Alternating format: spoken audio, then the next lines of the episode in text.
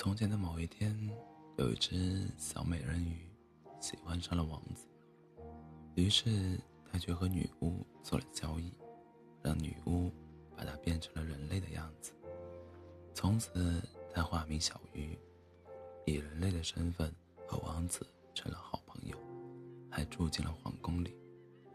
王子很欣赏小鱼，喜欢这个心地善良又美丽的女孩，也喜欢。带着他出去游玩，尽管变成人类的小鱼每走一步路都很痛苦，但他还是开心的跟着王子一起出行。小鱼很满足，对他来说，能看到王子就足够幸福。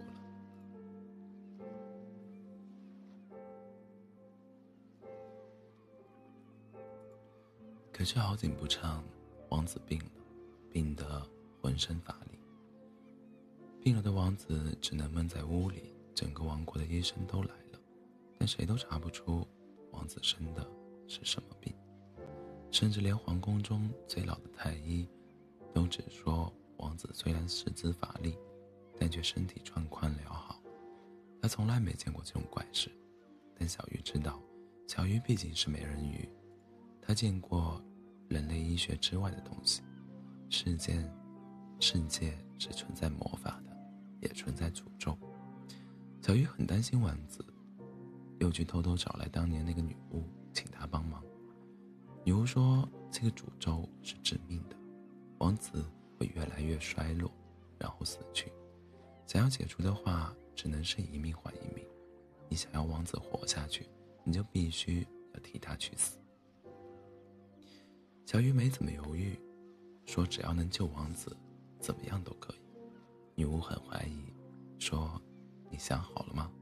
他值得你做这种事吗？”小鱼很坚定的点了点头。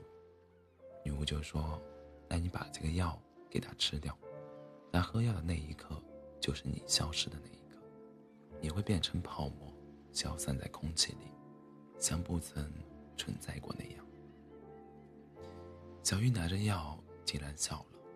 他知道王子得救了。看到这一幕的巫师就叹着气离开了。小鱼赶快把药倒进一杯水里，端着走到了王子的屋中，把水杯偷偷的放在桌子上。王子看到他来了，还很热情，说：“最近在宫里闷不闷？好久没陪你出去玩了。”小鱼说：“当然很闷。”好怀念和你一起出去玩的日子。王子就说：“那等我痊愈了，我们就出发。”小鱼咬着嘴唇说了好。但王子永远无法想到，有些承诺是注定要错错过的，他们再也不会有那样一天了。于是王子说：“但也不着急。”我还得先去结个婚。小鱼说：“结婚。”王子叹气说：“准备了一段时间了，不生病的话，可能早办完了。”王子，王子又稍微犹豫的说：“因为生病，拖到现在，还没来得及求婚，但他应该会同意。我戒指都准备好了，去求婚时就拿给他。”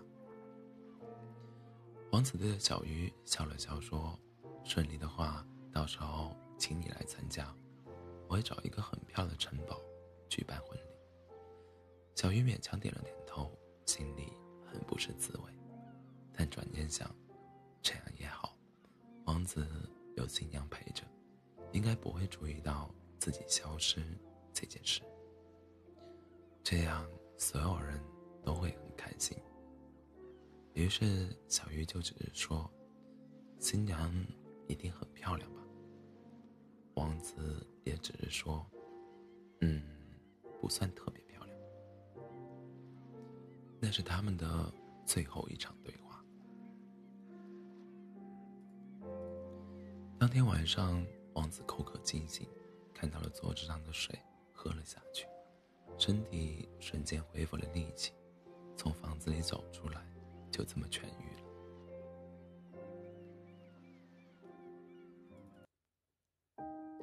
第二天一早，他拿着戒指寻找自己的新娘，却发现无论如何也找不到了。小鱼已经不在皇宫里了，没有人再见过小鱼，也没有人知道她的真实身份。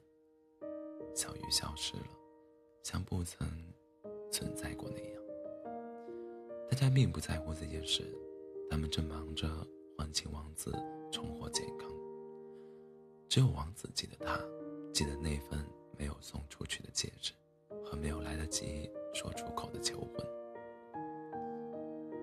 后来，这是在历史上中唯一的痕迹时，老太医问王子一次：“一次，这病怎么好的？”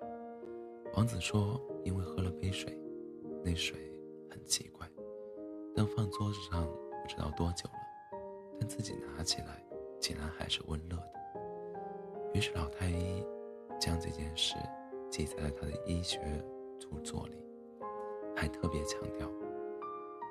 身体不舒服时，请一定要多喝热水。